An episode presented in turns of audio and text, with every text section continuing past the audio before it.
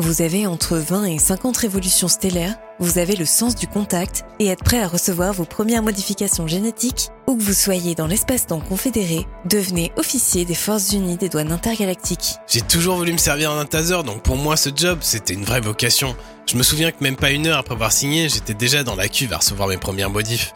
Deux jours plus tard, je commençais mon poste à Néo Charles de Gaulle après une formation enrichissante. Maintenant, je détecte parfaitement le mensonge et la peur, et je vise carrément mieux aussi. Vous aimez l'ordre et la loi et recherchez une famille?